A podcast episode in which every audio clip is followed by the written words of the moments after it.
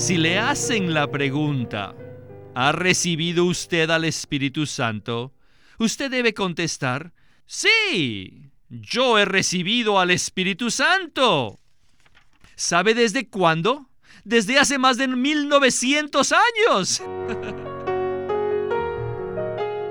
Bienvenidos al estudio Vida de la Biblia. La Biblia es un libro de vida y esta vida es una persona viviente, el Cristo maravilloso y todo inclusivo. Los invitamos a que visiten nuestra página de internet radiolsm.com y allí podrán escuchar gratuitamente todos los programas radiales del Estudio Vida.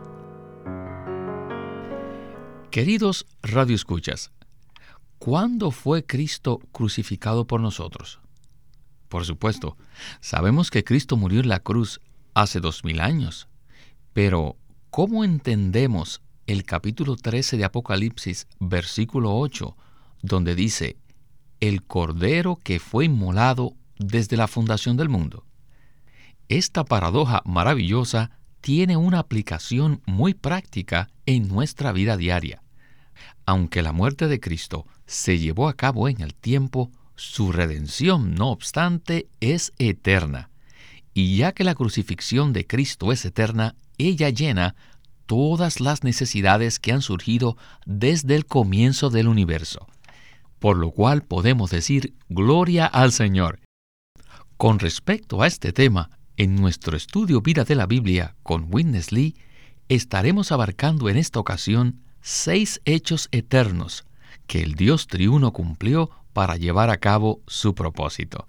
Y con nosotros está Eric Romero para darnos los comentarios en este estudio Vida de la Biblia con Winnesley. Saludos, Eric. Gracias por invitarme. Estamos aquí una vez más buscando al Señor para que nos conceda su gracia y luz el día de hoy. Eric, el mensaje de hoy profundizará en la revelación divina que se presenta en el libro de los Hechos, y veremos seis hechos eternos, los cuales son cruciales en la economía de Dios. Y cada uno de esos seis hechos eternos se revelan en el libro de los Hechos. ¿Podría usted enumerarlos? Sí, el primer hecho eterno es la encarnación de Cristo. Segundo, la crucifixión. Tercero, la resurrección. Cuarto, el soplo del Espíritu esencial de vida en los creyentes. Quinto, la ascensión. Y sexto, el derramamiento del Espíritu económico de poder sobre el cuerpo de Cristo. Cada uno de estos hechos es eterno y se ha cumplido de una vez y para siempre. Gracias, Eric. Con esto estamos listos para comenzar el estudio vida con Winnesley. La gloria, la santidad y la justicia exigían ciertos requisitos que el Dios triuno cumplió en estos pasos siguientes, que son la encarnación, la crucifixión, la resurrección y la ascensión. Además de estos pasos, está el soplar del Espíritu que entró en los discípulos en Juan 20 y el Espíritu que fue derramado sobre los discípulos en Hechos 2. Todos estos seis pasos no son actos o eventos temporales, son hechos eternos que no están limitados por el elemento del tiempo. La evidencia más contundente de esta verdad es que a nuestros ojos Cristo fue crucificado más o menos hace dos mil años atrás. Pero Apocalipsis 13:8 nos dice que el Cordero fue inmolado desde la fundación del mundo. Según nuestro entendimiento, Cristo fue inmolado hace más de 1900 años. Pero a los ojos de Dios, Él ha sido inmolado desde la fundación del mundo, debido a que su redención tiene que llegar hasta los extremos para poder abarcar todo el universo creado. Por eso Hebreos 9:12 confirma que esta redención es una redención eterna. Desde que el mundo material llegó a existir, se ha necesitado la muerte de Cristo. Según Primera de Pedro 1:20, Cristo fue conocido de antemano por Dios antes de la fundación del mundo, en la eternidad. Pero su muerte fue efectuada desde la fundación del mundo. La frase antes de la fundación del mundo significa en la eternidad pasada, pero la frase desde la fundación del mundo quiere decir que ya existía el tiempo. Así que todo lo que Él ha cumplido por medio de su redención es algo eterno. Por eso Hebreos 9:12 la llama una redención eterna. Antes de la crucifixión tenemos la encarnación y después viene la crucifixión y le siguen la resurrección, el soplo del Espíritu, la ascensión y el derramamiento del Espíritu sobre sus discípulos. Cada uno de estos seis pasos se cumplieron en el tiempo, pero sin elemento de tiempo, por lo cual son eternos. Pablo dijo, con Cristo estoy juntamente crucificado. Entonces, ¿podrían decirme cómo fue crucificado Pablo? Él fue crucificado con Cristo. ¿Cuándo fue crucificado? Cristo nació hace 1900 años y nosotros nacimos 1900 años después. Entonces, ¿cómo podemos decir que hemos sido crucificados con Cristo? Ahora, ¿Cuándo fueron ustedes crucificados? Sí, antes de la fundación del mundo. ¿Se dan cuenta que ustedes han sido crucificados antes de haber nacido? Muchos cristianos no saben esto. Ellos no se dan cuenta de que ya han sido crucificados y que murieron antes de nacer. Bueno, Eric, hemos visto que estos seis hechos son eternos. Todos estos pasos se cumplieron en el tiempo, pero sin el efecto del tiempo. Por lo tanto, me parece que esto necesita un poco de explicación. ¿Por qué es tan importante que estos seis hechos sean eternos? La Biblia definitivamente revela que hubo un cumplimiento histórico de estos seis hechos eternos. Cada uno de esos seis hechos efectuados por el Dios triuno ocurrieron en el tiempo, es decir, sucedieron históricamente. Pero si estos eventos son afectados por el tiempo, entonces su aplicación sería limitada, tanto en el tiempo como en el espacio. Pero el que estos hechos sean eternos, o sea, que ocurrieron en el tiempo, pero sin el elemento del tiempo, esto nos asegura de su eficacia eterna para llevar a cabo el plan eterno de Dios. Por ejemplo, según Apocalipsis 13:8, el Cordero fue inmolado desde la fundación del mundo, o sea, desde el tiempo en que el mundo fue creado lo cual nos asegura de que la redención de Cristo abarca todo lo que ocurrió en este universo, tanto en espacio como en tiempo. La redención de Cristo no es temporal, sino eterna. Por supuesto, creemos en el hecho histórico.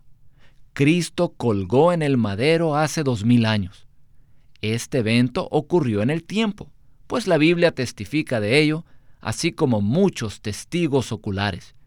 Sin embargo, nosotros, que nacimos dos mil años después de haberse cumplido la crucifixión, aún recibimos el beneficio de esta, debido a que los hechos eternos efectuados por el Dios triuno no están limitados por el tiempo, sino que son eficaces eternamente. Y Hebreos 9:12 confirma claramente que Cristo ha cumplido una redención eterna. Eric, usted comentó acerca del beneficio que recibimos en la actualidad, y es importante tener esto presente a medida que continúa el programa. Este estudio vida nos muestra que podemos aplicar estos hechos eternos cada día en nuestra vida cotidiana. Así que continuemos el estudio vida. Tienen que ver que este mismo principio se aplica a todos los otros hechos, a la encarnación, a la resurrección, a la ascensión, al soplar del Espíritu en sus discípulos y al derramamiento del Espíritu sobre los discípulos. Él ha cumplido el soplo del Espíritu de una vez por todas en Juan capítulo 20. En el mismo principio, Él ha bautizado a todos sus creyentes, a cada miembro de su cuerpo, en el Espíritu de una vez por todas. Y lo hizo en dos etapas, y lo hizo en dos eventos, una vez el día de Pentecostés y el otro en la casa de Cornelio. Muy bien, digamos que yo preparo un emparedado, un sándwich, y preparo dos pedazos de pan, y después le pongo un pedazo de pavo, y después le pongo tomate, y después le pongo lechuga. Entonces, cuando ustedes vienen a comer, comen primero el pan y después se comen el pavo, y después se comen tomate, y después se comen la lechuga. claro que no, esto sería necio. El pan es la encarnación. Y la crucifixión es el pavo, y la resurrección es el tomate, y la ascensión es la lechuga. Cuando se lo comen, todo esto es aplicado, ¿no es verdad? Queridos radioyentes, los mensajes están solamente tratando de presentarles a ustedes un cuadro de cómo el Dios triuno ha cumplido todas estas cosas. El Dios triuno en su Hijo se hizo carne y esa es su encarnación. Él no necesita repetir lo que ya cumplió, y lo cumplió de una vez por todas. Aleluya. La encarnación ha sido cumplida por los siglos de los siglos. Y después, Él murió en la cruz. Esto también ya fue cumplido. Después, también resucitó de entre los muertos. Él ya cumplió la resurrección. Y después una vez y para siempre, Él llegó a ser el Espíritu vivificante, quien se infundió en sus discípulos de una vez y para siempre. Entonces, después ascendió, ascendió también de una vez por todas. Después, Él se derramó a sí mismo sobre ellos. El Espíritu vivificante, que es el Espíritu que todo lo incluye, se derramó de una vez por todas sobre los creyentes. Él ha cumplido todas esas cosas. Ahora, cuando usted invoca su nombre, su nombre implica, su nombre indica, su nombre denota, incluye todos estos pasos. Usted no necesita analizar y decir, oh, esta mañana invocaré su nombre, ¿recibiré el Espíritu esencial o no? No, no, no, claro que no. Si ustedes practican eso, después de dos meses se van a volver locos. Pues bien, Eric, Winnesley dio el ejemplo de preparar y comer un emparedado. Y aunque suena como un ejemplo simple, presenta de forma sencilla una realidad muy profunda. ¿Verdad? Sí, este ejemplo es algo muy precioso.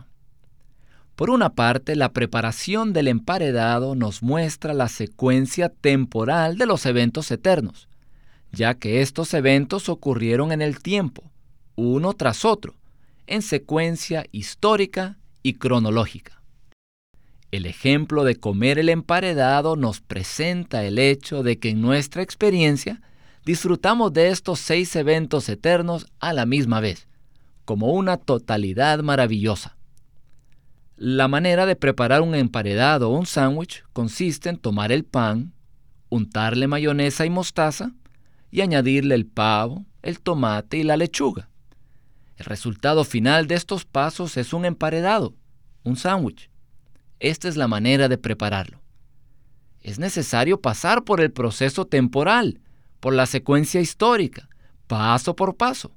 Pero al final, el resultado es un emparedado, una entidad completa. Cuando comemos el sándwich, lo ingerimos al mismo tiempo, sin considerar cuál ingrediente va primero y cuál va después. No lo separamos en pedazos, ni comemos primero el pan y después el pavo y después la lechuga y el tomate. No, simplemente tomamos el emparedado y disfrutamos todos los ingredientes al mismo tiempo. Cuando creímos en el Señor Jesús, recibimos el emparedado todo inclusivo que se compone del Dios triuno, la humanidad de Cristo, su crucifixión, su resurrección, el aliento del Espíritu esencial, la ascensión y el derramamiento del Espíritu económico. Continuemos con la siguiente sección acerca del bautismo en el Espíritu Santo, lo cual es algo muy especial revelado en el Nuevo Testamento. Adelante. The Bible presents all the accomplished facts. Hallelujah. La Biblia nos presenta todos estos hechos cumplidos. Aleluya. El Antiguo Testamento tiene figuras, mas no nos muestra los hechos cumplidos. Por otra parte, el Nuevo Testamento nos enseña que estos seis hechos ya fueron cumplidos en 34 años. Por esto, cuando nosotros, los pecadores, nos arrepentimos y creemos en Él, y somos bautizados en agua, la cual representa al Dios triuno, a Cristo y a su muerte, lo recibimos todo. Participamos de su encarnación, de su crucifixión, de su resurrección, participamos en su soplo del Espíritu y participamos en su ascensión. Y también en el derramamiento del Espíritu. Aleluya, lo tenemos todo. Si le hacen la pregunta, ¿ha recibido usted al Espíritu Santo? Usted debe contestar, Yes, Sí, I have received the Holy Spirit. yo he recibido al Espíritu Santo. You know how many years? ¿Sabe desde cuándo? Over 1900 years ago. Desde hace más de 1900 años. I've received already. I'm enjoying it. Yo lo he recibido y lo estoy disfrutando todo el tiempo. Lo tomo por fe y es suficiente. La Biblia nos presenta un cuadro de hechos cumplidos y estos hechos llegan a ser la herencia que nos ha legado en el testamento.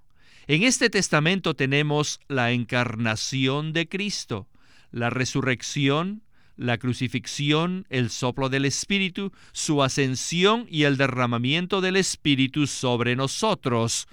Todos estos puntos nos han sido legados a nosotros en el Nuevo Testamento. Esta es su voluntad. Así que tenemos un testamento, un testamento con 27 libros del Nuevo Testamento.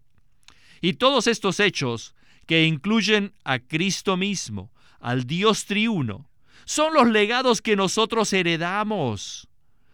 Nosotros debemos tomarlos y disfrutarlos. Cada vez que siente la necesidad del espíritu esencial, entonces diga, amén. Cuando necesite el espíritu económico, diga, amén, ya lo tengo. Eric, llegamos una vez más a este tema, el bautismo en el Espíritu Santo. Aunque Hechos nos presenta muchos casos de conversiones, solo dos son llamados el bautismo en el Espíritu Santo. Y estos son el de los creyentes judíos el día de Pentecostés, que aparece en Hechos capítulo 2, y el de los creyentes gentiles en la casa de Cornelio, en el capítulo 10 de los Hechos.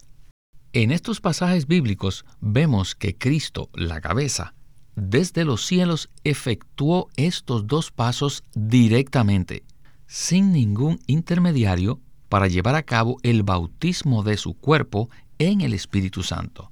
Y Él lo hizo una vez y para siempre, como lo revela 1 Corintios capítulo 12, versículo 13. Ahora bien, al leer el libro de Hechos detalladamente, descubrimos que Lucas menciona tres casos extraordinarios de algunos que recibieron al Espíritu Santo económicamente por imposición de manos y no directamente de la cabeza. ¿Podría entonces usted comentar acerca de estos casos? Sí. Es importante que, a fin de entender el bautismo en el Espíritu Santo y experimentarlo, no tomemos los tres casos extraordinarios de hechos como el criterio de lo que es normal. Los tres casos extraordinarios son los siguientes. Los creyentes samaritanos, Hechos capítulo 8 versículos 14 al 17. Saulo de Tarso, Hechos capítulo 9 versículos 10 al 17. Y los creyentes de Éfeso, Hechos capítulo 19 versículos 1 al 7. En cada uno de estos tres casos extraordinarios, se necesitó la imposición de manos por parte de un miembro del cuerpo de Cristo para que descendiera el espíritu de poder. En el primer caso, debido a que los judíos tenían enemistad con los samaritanos y no los recibían, se necesitó que los apóstoles fueran a imponerles las manos a los creyentes samaritanos y así ellos recibieran el Espíritu Santo como evidencia de que habían sido aceptados como miembros del cuerpo de Cristo. En el caso de Saulo de Tarso, nadie habría creído que Saulo era miembro del cuerpo, porque él había perseguido a los cristianos y fue salvo directamente por el Señor. Y en el caso de los creyentes de Éfeso, fue necesario compensar el ministerio deficiente de Apolos, pues esos creyentes solo conocían el bautismo de Juan. Estos tres casos extraordinarios revelan que fue necesario, de forma especial, la imposición de manos por parte de un miembro del cuerpo. Pero hay muchísimas conversiones en las cuales no se hace mención de que cayera sobre los creyentes el Espíritu Santo. ¿Por qué? Esto se debe a que todos estos casos eran normales. Muchos creyentes fueron introducidos en el cuerpo de Cristo de una manera normal al creer, y no hubo necesidad de que algún miembro les ayudara a identificarse con el cuerpo mediante la imposición de manos. Entonces, ¿qué queremos decir cuando usamos la palabra normal? Bueno, la encarnación de Cristo ocurrió de una vez por todas, y por eso no oramos, Señor, ven a encarnarte otra vez. La muerte de Cristo en la cruz para redimirnos también ocurrió una vez y para siempre. Así que por eso no oramos, Señor, muere otra vez por mis pecados. Por eso tampoco debemos orar para ser bautizados en el Espíritu Santo. ¿Y por qué no? Porque el derramamiento del Espíritu Santo sobre el cuerpo de Cristo ya fue efectuado una vez y para siempre. Es un hecho eterno en el cual fuimos incluidos por ser miembros del cuerpo de Cristo. O dicho de otra manera, ya forma parte del emparedado. El emparedado ya ha sido preparado y está disponible para que lo disfrutemos. Al creer en Cristo, recibimos todo lo que Él es y todo lo que Él ha hecho por nosotros esos seis hechos eternos ya fueron cumplidos y son nuestros, pues nos han sido legados en el Nuevo Testamento. Por eso nos apropiamos de ellos por la fe y los disfrutamos. A esto que usted acaba de decir, no podemos más que expresar amén. Con respecto a este hecho, simplemente lo recibimos por fe y así disfrutamos de un delicioso emparedado que contiene todo lo que el Dios triuno es y ha hecho. Aleluya. Bueno, Eric, se nos terminó el tiempo y no puedo más que darle las gracias por su participación en este programa. Gloria al Señor.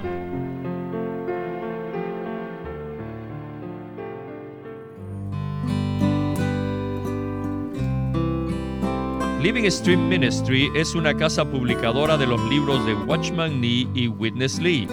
Y queremos decirles que entre ellos hay uno titulado El carácter del obrero del Señor.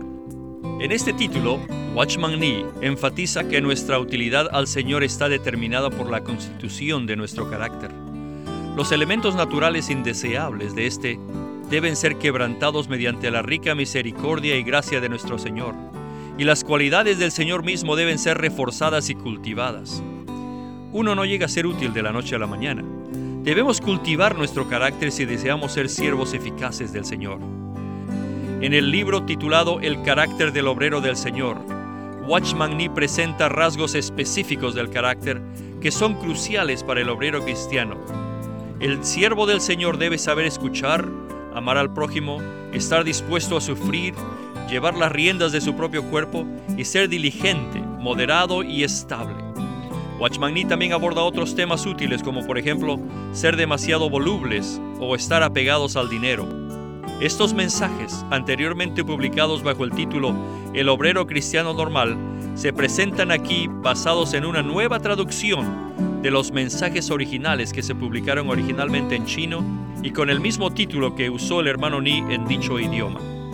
El carácter del obrero del Señor, por Watchman Nee. Watchman Nee llegó a ser cristiano en la China continental en 1920, a los 17 años de edad, y ese mismo año comenzó a producir sus primeros escritos. En casi 30 años de ministerio se demostró claramente que él era un don especial que el Señor dio a su cuerpo con el fin de adelantar su obra en esta era. El estudio Vida de la Biblia es una producción de Living Stream Ministry que presenta el ministerio de Watchman Nee y Winnesley. Winnesley sirvió fielmente al Señor durante más de 70 años y culminó su labor con este exhaustivo comentario de todas las escrituras llamado El Estudio Vida de la Biblia.